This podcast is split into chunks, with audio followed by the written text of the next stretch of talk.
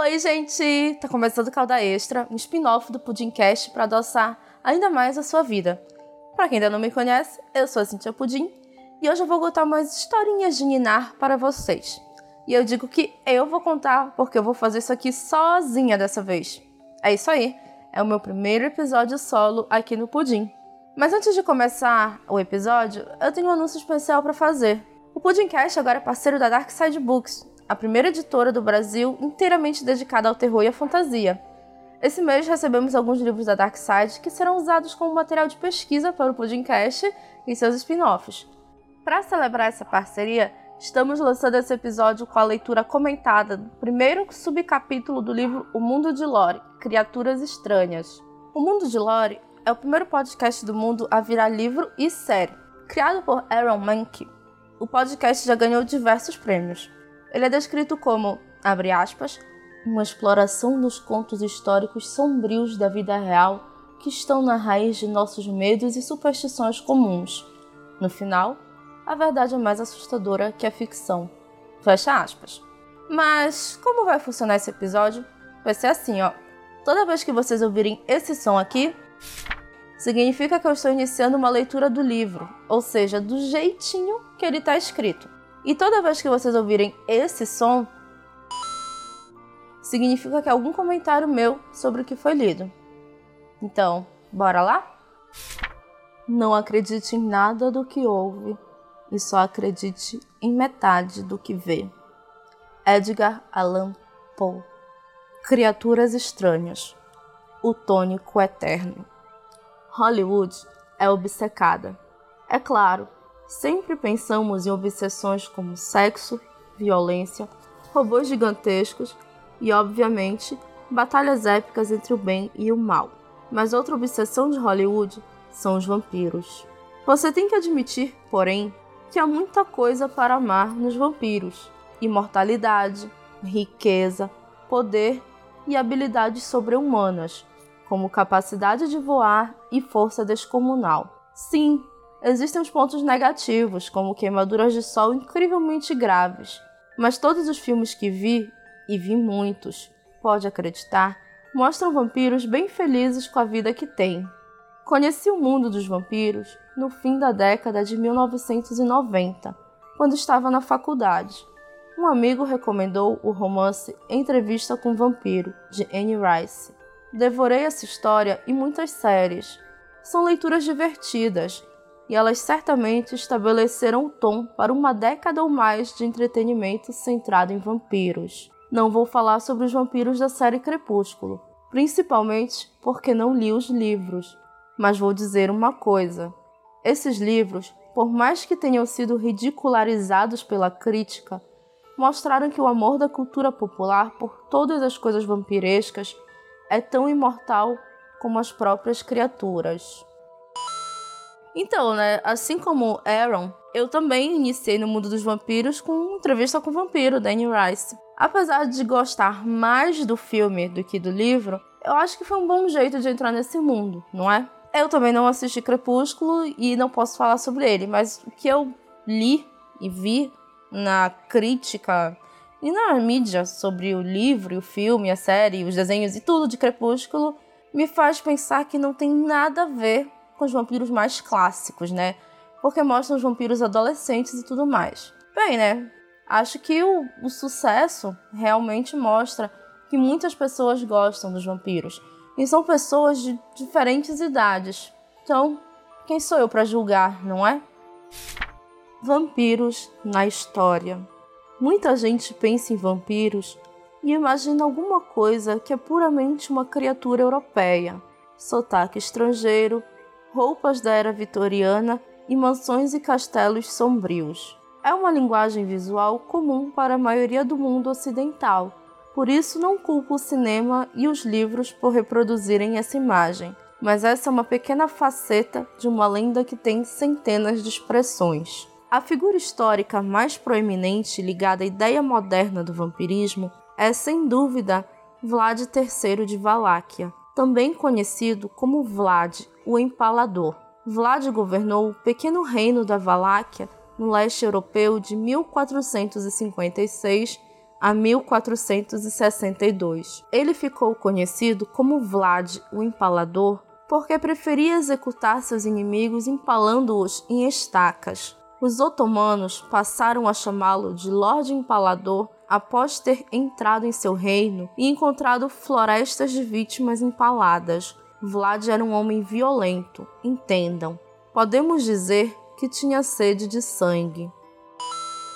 Vlad era o tipo de pessoa que teus pais diziam para tu ficares longe, sabe?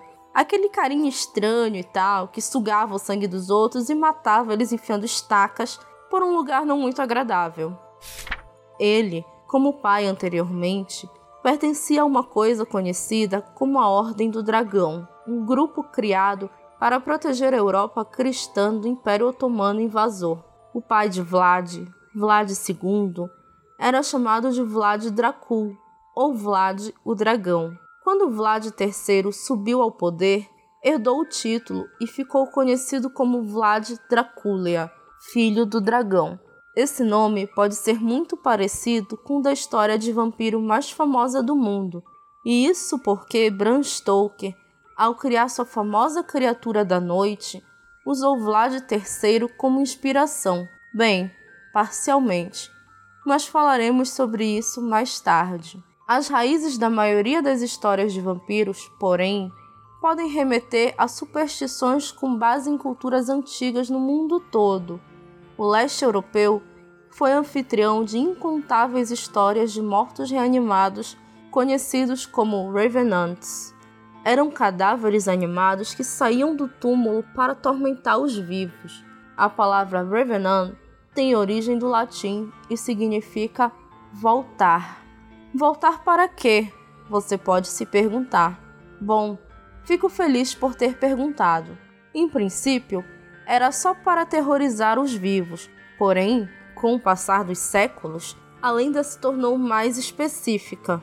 Dizia-se que os Revenants saíam da sepultura para atormentar seus parentes e vizinhos vivos. O fundamental, porém, é que os Revenants ainda eram pessoas, não zumbis anônimos, como os de nosso moderno gênero de horror. Essas coisas tinham um passado e um propósito. Na mitologia nórdica, encontramos histórias de criaturas conhecidas como Draugr, os que andam de novo, que voltaram do túmulo e criavam caos entre os vivos. Essas criaturas de força sobre-humana tinham cheiro de podre e uma aparência bem feia. Podiam entrar nos sonhos dos vivos e deixavam um objeto palpável perto da pessoa adormecida, de forma que, ao acordar, sua vítima soubesse que o sonho fora mais real do que temia. Vamos voltar mais ainda à Idade Média, porém. As lendas de algumas culturas antigas falavam de seres que, embora não fossem imediatamente semelhantes aos vampiros que conhecemos hoje, ainda dividiam com eles muitas características primordiais. Primeiro temos o mito de Empusa, filha de Hecate. Empusa atraía homens jovens à noite e se banqueteava de seu sangue antes de passar ao prato principal sua carne. Outra história grega envolve Lâmia, amante de Zeus, amaldiçoada por sua esposa Hera e condenada a caçar crianças e devorá-las. Histórias de criaturas mortas-vivas ou que se alimentavam do sangue dos vivos pareciam ser quase tão comuns quanto a própria linguagem escrita. Em Madagascar, um país insular na costa leste da África, há lendas sobre um ser conhecido como Ramanga, que ataca nobres, bebe seu sangue e come pedaços de suas unhas. Sim, pedaços de unhas. Aceita que dói menos. Aposto que quando vocês assistiram Madagascar, aquela animação super colorida e divertida, sequer imaginavam que Madagascar poderia ter uma lenda dessas, não é? Agora assistam essa animação com outros olhos. Que tal? Vampiros na ciência médica. Os vampiros são reais? Vou deixar o leitor tomar a decisão final. Porém, o que é claro é que a maioria dessas histórias tem sua gênese na necessidade humana de explicar o inexplicável. Por exemplo, os antigos europeus usavam o mito como um jeito de justificar por que um cadáver não se decompunha na velocidade normal e esperada. Você pode ver evidências disso na Bulgária, onde túmulos de mais de 800 anos após abertos revelaram estacas de ferro no peito dos esqueletos. Em uma época em que não era incomum enterrar alguém que se acreditava estar morto só para depois descobrir que não estava, dá para imaginar que histórias sobre mortos que voltavam à vida circulavam rapidamente. Em consequência disso, a tafofobia, o medo de ser enterrado vivo, varreu a Europa e os Estados Unidos. É claro, quando a ciência médica evoluiu, as pessoas se tornaram mais práticas e instalaram sistemas de alarme nos túmulos, caso o morto acordasse e quisesse sair. Esses sistemas podem ser vistos em alguns filmes e séries que retratam os mortos-vivos. Quando a gente vê as cenas dos cemitérios, geralmente tem um sino em cima do túmulo. Porque se a pessoa estivesse viva e fosse enterrada sem querer, ao levantar, ela puxaria o sino. Ou, se ela estivesse morta e depois se levantasse, ao levantar, ela também puxaria o sino. Eu digo que é um sistema um tanto quanto infalível, vocês não acham? Entendo que ser enterrado vivo pareça ser uma ocorrência rara, mas acontecia com frequência suficiente para ter gente paranoica com isso e em busca de uma solução. Uma dessas pessoas era um médico chamado Adolf Gutsmuth. Em 1822, levado pelo medo de ser sepultado vivo, ele inventou um caixão seguro para o próprio enterro e o testou pessoalmente. Testou? É, pode apostar. O Dr. Goodsmuth se deixou enterrar em seu novo caixão seguro por várias horas, durante as quais foi alimentado por um tubo. Ele saboreou uma maravilhosa refeição de sopa, linguiças e cerveja local. Não é uma ótima opção para um programa noturno? O Dr. Timothy Smith, de New Haven, Vermont, era outro inventor paranoico. Ele criou um túmulo que pode ser visitado até hoje se você passar pelo cemitério Evergreen.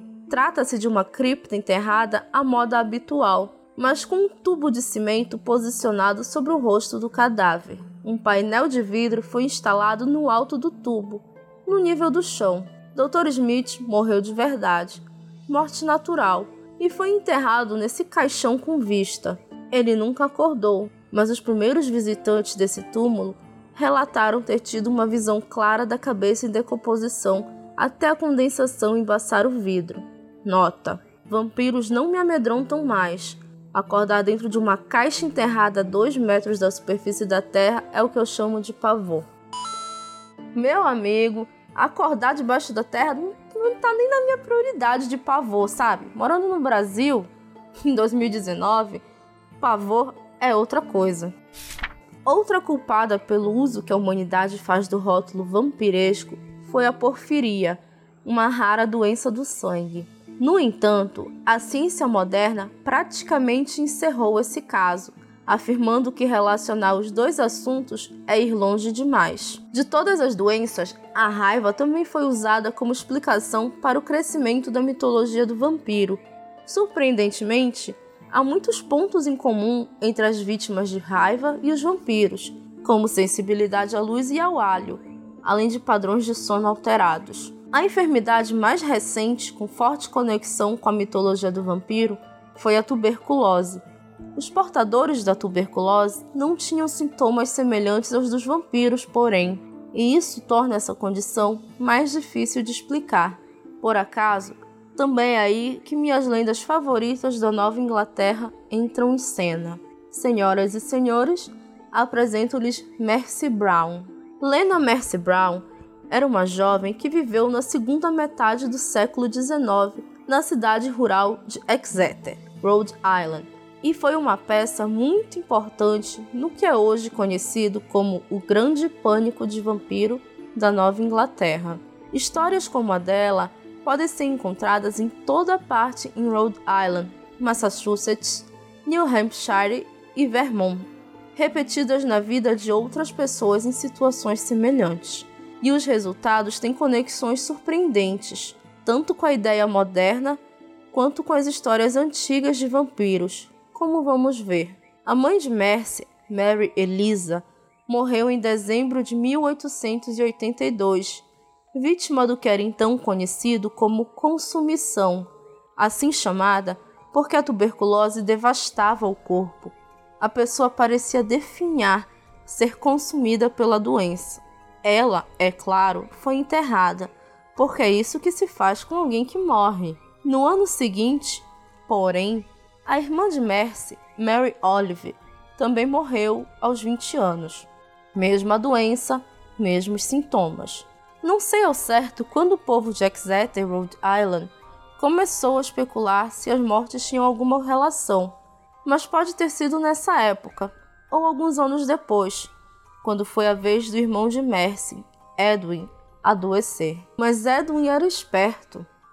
Ele fez as malas e se mudou para o outro lado do país, para Colorado Springs, que tinha fama de ter propriedades curativas por seu clima seco. Ao retornar, alguns anos depois, ele estava vivo, mas não muito bem. Em dezembro de 1891, seu estado de saúde piorou. Também foi nesse mês que Mercy adoeceu. Para ela, porém, a tuberculose foi rápida.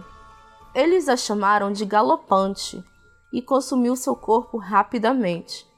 Em janeiro de 1892, ela morreu e o povo de Exeter ficou ainda mais preocupado. As pessoas suspeitavam de alguma coisa sobrenatural. Isso era surpreendente, considerando como Exeter ficava perto de Newport. Essa é a cidade litorânea conhecida pelos chalés de verão das pessoas ricas, como os Vanderbilt, os Astor, os Widener e os Wetmore. Era o auge da sociedade educada, Porém, a poucos quilômetros dali, uma cidadezinha que deveria ter mais juízo estava prestes a fazer uma coisa muito, muito sinistra. Edwin ainda estava vivo, e alguém enfiou na cabeça daquela gente que uma das mulheres já falecidas, a mãe ou uma das irmãs dele, estava sugando sua vida do além-túmulo. Ficaram todos tão convencidos disso que começaram a desenterrar os cadáveres das mulheres sim, de todas elas. Assim que receberam a permissão do pai para fazer essa coisa horrível, um grupo de homens se reuniu no cemitério na manhã de 17 de março e desenterrou os corpos. Eles procuravam uma evidência de algum estado que não fosse natural, sangue no coração, sangue em torno da boca ou outros sinais semelhantes. O primeiro corpo, o de Mary Elisa, a mãe, estava satisfatoriamente decomposto, porém, e eles a eliminaram da lista. É claro que sim, você pode dizer. Ela estava morta e enterrada havia uma década. O corpo de Mary Olive também estava em estado normal de decomposição. Repito, está morta há 10 anos. Normalmente convence as pessoas de que se está morta de fato. Mas quando examinaram o cadáver de Mercy, que não tinha sido enterrado porque ela morreu no meio do inverno e por isso fora guardada em uma construção de pedra, que era, em essência, um freezer gigantesco, encontraram um impressionante estado de conservação. Chocante, eu sei. E o que eles fizeram? Bem, essas pessoas supersticiosas fizeram o que tinham aprendido com seus ancestrais. Arrancaram o coração e o fígado de Mercy, dentro dos quais encontraram sangue vermelho e coagulado Queimaram-nos sobre uma pedra próxima, que ainda está lá, aliás, perto da lápide dessa mulher no cemitério, e depois misturaram as cinzas a um tônico. E esse tônico foi dado a Edwin. E sim, Edwin Brown bebeu o fígado e o coração da irmã. Funcionou? Não. Edwin morreu menos de dois meses depois, mas isso serviu para fazer de Mercy Brown a primeira vampira norte-americana. Suponho que não seja importante mencionar que ela não era realmente um vampiro, porque você é uma pessoa inteligente, mas não custa lembrar.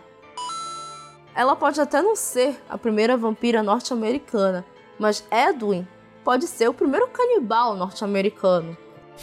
Por mais incomum que isso possa parecer, você talvez se surpreenda ao saber que eventos como esse aconteciam com frequência. Em 1817, quase um século antes da exumação de Mercy Brown, Um aluno da Dartmouth College chamado Frederick Ransom morreu de tuberculose. Seu pai, muito preocupado com a ideia do jovem sair do túmulo e atacar a família, mandou desenterrá-lo. O coração de Ransom foi extraído e queimado na forja de um ferreiro. Era muito comum, né, esse tipo de coisa. Tipo, era uma terça-feira comum nos anos 1800, os loucos anos 1800. Até Henry David Thoreau ouviu histórias sobre esse tipo de ocorrência e mencionou uma delas em seu diário pessoal. Ele escreveu em 26 de setembro de 1859. O selvagem no homem nunca é totalmente erradicado. Acabei de ler sobre uma família em Vermont que, tendo perdido vários de seus membros para consumição, queimou os pulmões, o coração e o fígado do último a morrer para impedir que outros tenham a doença. Assim, é claro, a notícia do que havia acontecido com Mercy Brown se espalhou como costumava acontecer quando um corpo era desenterrado e cortado em pedaços dessa maneira. A história de Mercy foi publicada em um jornal chamado New York World e causou forte impressão nas pessoas que a leram. Como sabemos? Porque um recorte desse artigo foi encontrado nos papéis pessoais de um diretor de teatro de Londres depois de sua morte. Essa companhia de teatro fazia uma turnê pela Europa em 1892 Evidentemente, ele achou a história inspiradora, tanto que alguns anos mais tarde sentou-se e escreveu um livro. O Homem, Bram Stoker. O livro? Ah, você já deve ter deduzido. Era Drácula, publicado em 1897. Nossa, que falta fazer vacinação nesses anos, né? E pior, se essas campanhas anti-vacinação continuarem no planeta, daqui a pouco vamos ter esse costume de volta, sabe? As pessoas vão morrer de uma epidemia e vão colocar a culpa nos vampiros, né? Pô, gente, por favor, hein? E aí, o que vocês acharam desse episódio? Eu espero que vocês tenham gostado e se vocês se interessaram por esse livro ou por qualquer outro livro da Dark Side, é só ir pelo compre.vc barra pudinside ou acesse.vc barra pudinside, que são os nossos links de patrocinadores da Dark Side. Comprando qualquer livro por um desses sites, você vai estar contribuindo com o Pudim e nos ajudando a ir cada vez mais longe. Envie seus comentários aqui pelo site, Facebook ou o grupo do Telegram. Mas se vocês quiserem falar diretamente comigo, é só me procurar nas redes sociais como Cintia Pudim. Então, vamos para os nossos avisos? Como eu disse lá no começo, o Calda Extra é um spin-off que veio para adoçar ainda mais a sua vida. Ele não tem frequência definida, mas vai sair em domingos que não temos Pudim Cast. Para quem acompanha o Pudim pelo Cashbox, de vez em quando fazemos umas lives por lá. Fiquem de olho. Temos uma live específica para os corajosos, que se chama Contos da Meia-Noite. E assim como Calda Extra, não tem frequência definida, mas tem horário, meia-noite. É só ficar de olho no aplicativo que ele vai mandar uma notificação quando a live começar. Ó, só ouçam se forem corajosos, pois não quero ninguém chorando no meu PVT, tá bom? Lançamos o nosso financiamento coletivo pelo PicPay e temos 5 opções de planos, que vão de 5 a 50 reais. Confira nossos planos e escolha o que mais lhe agrada, ou seja, aquele que cabe no bolso. E ajude o Pudim a ir cada vez mais longe. É só ir no picpay.me barra pudimcastplanos, mas se você quiser contribuir de forma avulsa, é só ir no picpay.me barra pudimcast. Nossas redes sociais e não percam nenhuma das nossas atualizações. Pelo site pudimcast.com.br pelo Facebook, que é Pudimcast, pelo Telegram, nós temos um canal de divulgação que é Pudimcast, mas nós também temos um grupo de bate-papo que é o Pudim Chat. E se vocês quiserem falar comigo, já sabem, Cintia Pudim em qualquer rede social. Espero que vocês tenham gostado do episódio, espero que venham outros logo logo e espero que vocês continuem acompanhando o Pudim. Beijo, beijo, tchau, tchau.